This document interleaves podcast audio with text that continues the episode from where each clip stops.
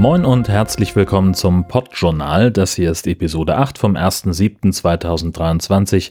Ich bin Jörn Schaar, Journalist und Podcaster aus Husum und ich kehre hier einmal im Monat die Nachrichten für die deutschsprachige Indie-Podcast-Szene zusammen. Im Juni hat Auphonic einen echten Gamechanger für die Podcast-Produktion auf den Markt gebracht und es gab Neuigkeiten für iOS-Nutzende. Los geht's. Wir fangen erstmal mit ein paar Kurzmeldungen an. Das Fediverse Audio Tool Funk Whale liegt jetzt in der Version 1.3.1 vor. Die Punkt 1 behebt einige Bugs in der 1.3, die ebenfalls im Juni veröffentlicht wurde und in der eine Menge Arbeit steckt. Die ganze Codebasis wurde überarbeitet, ebenso die API und es gibt eine neue Oberfläche und einen neuen Player. Castopod gibt es inzwischen in der Version 1.4.3. Podcast-Importe werden jetzt einfacher, die Hörzeit wird in einem sinnvollen Wert angezeigt und dann gab es noch einige Bugfixes. Und wer ein Konto bei Acast hatte oder hat, der sollte sicherheitshalber nachsehen, ob er das Passwort dort auch irgendwo anders benutzt hat, denn bei Acast sind Nutzerdaten abgeflossen, berichtet podnews.net. Den Link zum entsprechenden Acast-Blog-Eintrag gibt's in den Shownotes dieser Episode. Podlove wird in der nächsten Version wohl mindestens PHP 7.4 erfordern. Das wird zwar seit vergangenem November nicht mehr unterstützt und deswegen würden die EntwicklerInnen gerne auf PHP 8 setzen, aber global betrachtet nutzt rund die Hälfte aller Installationen eben diese Version 7.4.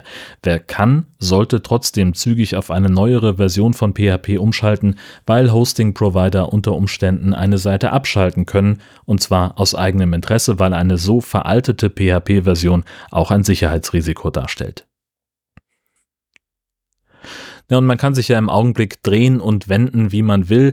Am Thema KI kommt man irgendwie nicht mehr so richtig vorbei. KI für Podcastende gibt es deswegen jetzt auch an jeder Straßenecke und jeder und sein Hund wittern die nächste Geschäftsidee. Es gibt zum Beispiel mehrere Dienste, die KI gestützt ganze Episoden produzieren oder zumindest bei der Vorbereitung helfen und mit Podbook tauchte im Juni dann etwas auf, das ich jetzt instinktiv als Nischenanwendung bezeichnen würde.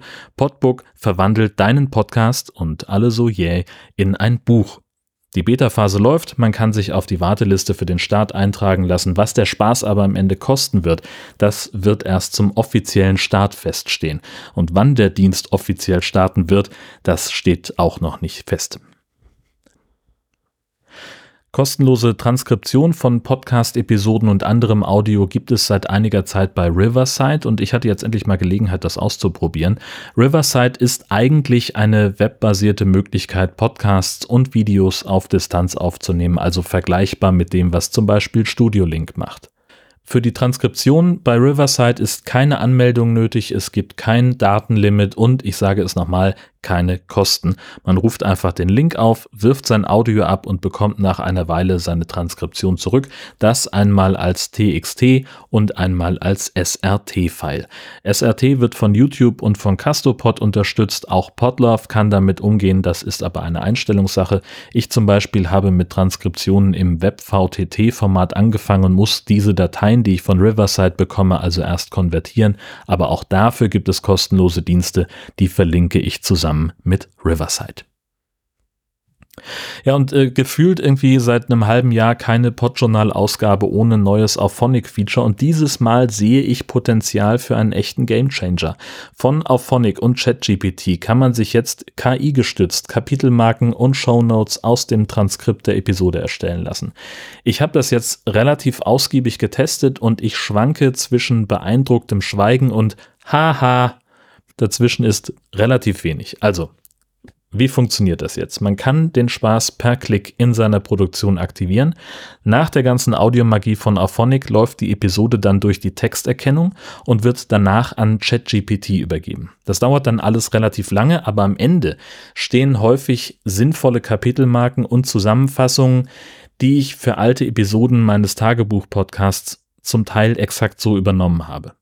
Ich sage zum Teil, denn häufig fällt da auch einfach Quatsch raus. Vieles versteht ChatGPT einfach falsch oder gar nicht und ich hatte mehrere Fälle, in denen es mich in Solo-Episoden als drei Personen identifiziert hat. Und das hat bisher immer nur meine Waage geschafft.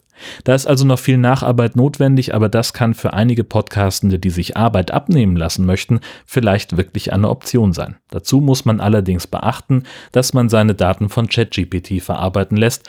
Hier ist also zumindest die Zustimmung aller Beteiligten wichtig. Das Apple Podcasts Verzeichnis hat neun neue Unterkategorien für Podcasts vorgestellt.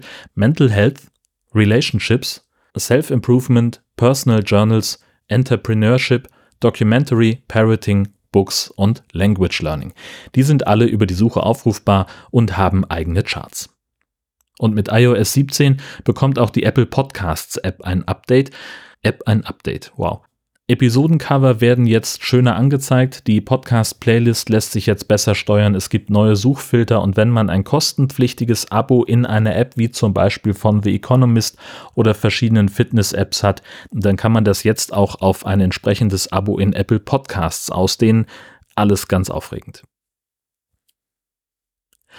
YouTube überholt in den USA Spotify in der Podcast-Nutzung, schreibt Westwood One. Das klingt erstmal wahnsinnig beeindruckend, denn YouTube hat sich nicht wirklich angestrengt bisher, aber es ist mehr ein Schlaglicht als eine Studie. Cumulus Media hat rund 600 Leute in den USA zu ihrer Podcast-Nutzung befragt und dabei festgestellt, dass im April dieses Jahres 27 Prozent der befragten Podcasts bei YouTube gehört haben. 17 Prozent bei Spotify und 16 über Apple Podcasts. Das heißt, diese drei Portale teilen sich grob zwei Drittel des Publikums, aber wie gesagt, basierend auf einer Stichprobe von rund 600 US-Bürgerinnen. Diese Zahl wäre in Deutschland nicht repräsentativ und Zahlen für Deutschland gibt es von denen nicht. An der Hochschule Darmstadt untersucht jemand, in welchem Umfang LGBT-Plus-Personen sowohl inhaltlich als auch personell in der deutschsprachigen Podcast-Landschaft repräsentiert sind und ob es Unterschiede in der Repräsentation verschiedener Gruppen innerhalb dieser Communities gibt. Ob man also zum Beispiel mehr Lesben als Schwule oder weniger Trans als Bisexuelle in Podcasts hört.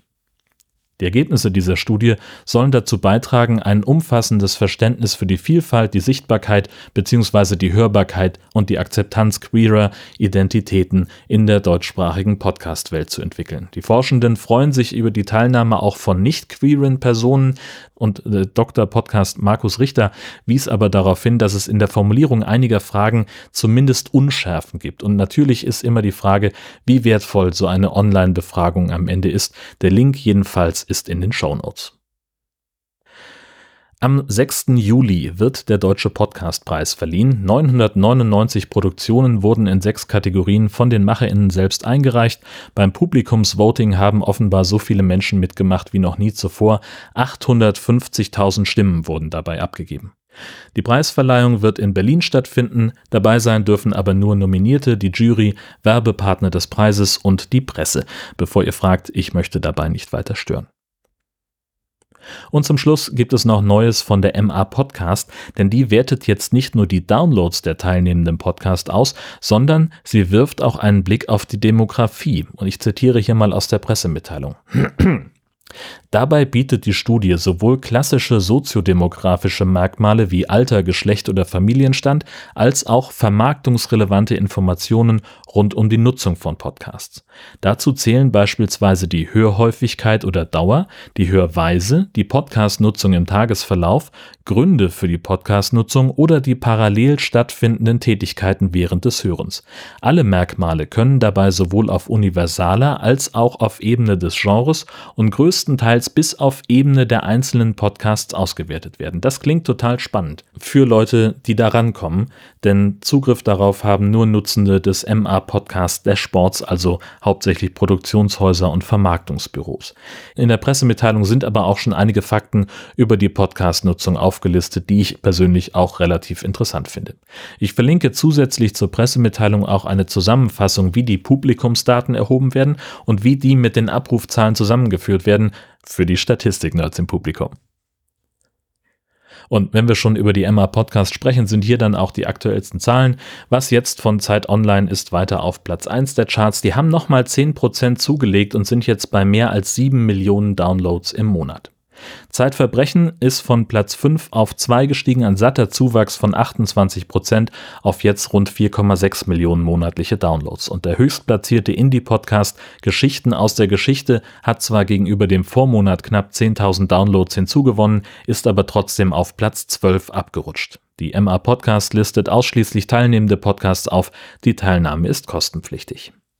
Das war's für diesen Monat. Kritik, Themenvorschläge oder Feedback erreichen mich am sinnvollsten per Mail an redaktion.podjournal.de. Du kannst mich auf Twitter anschreiben, da heiße ich Chasen und sowohl das Podjournal als auch ich selbst sind im Fediverse beim Mastodon vertreten.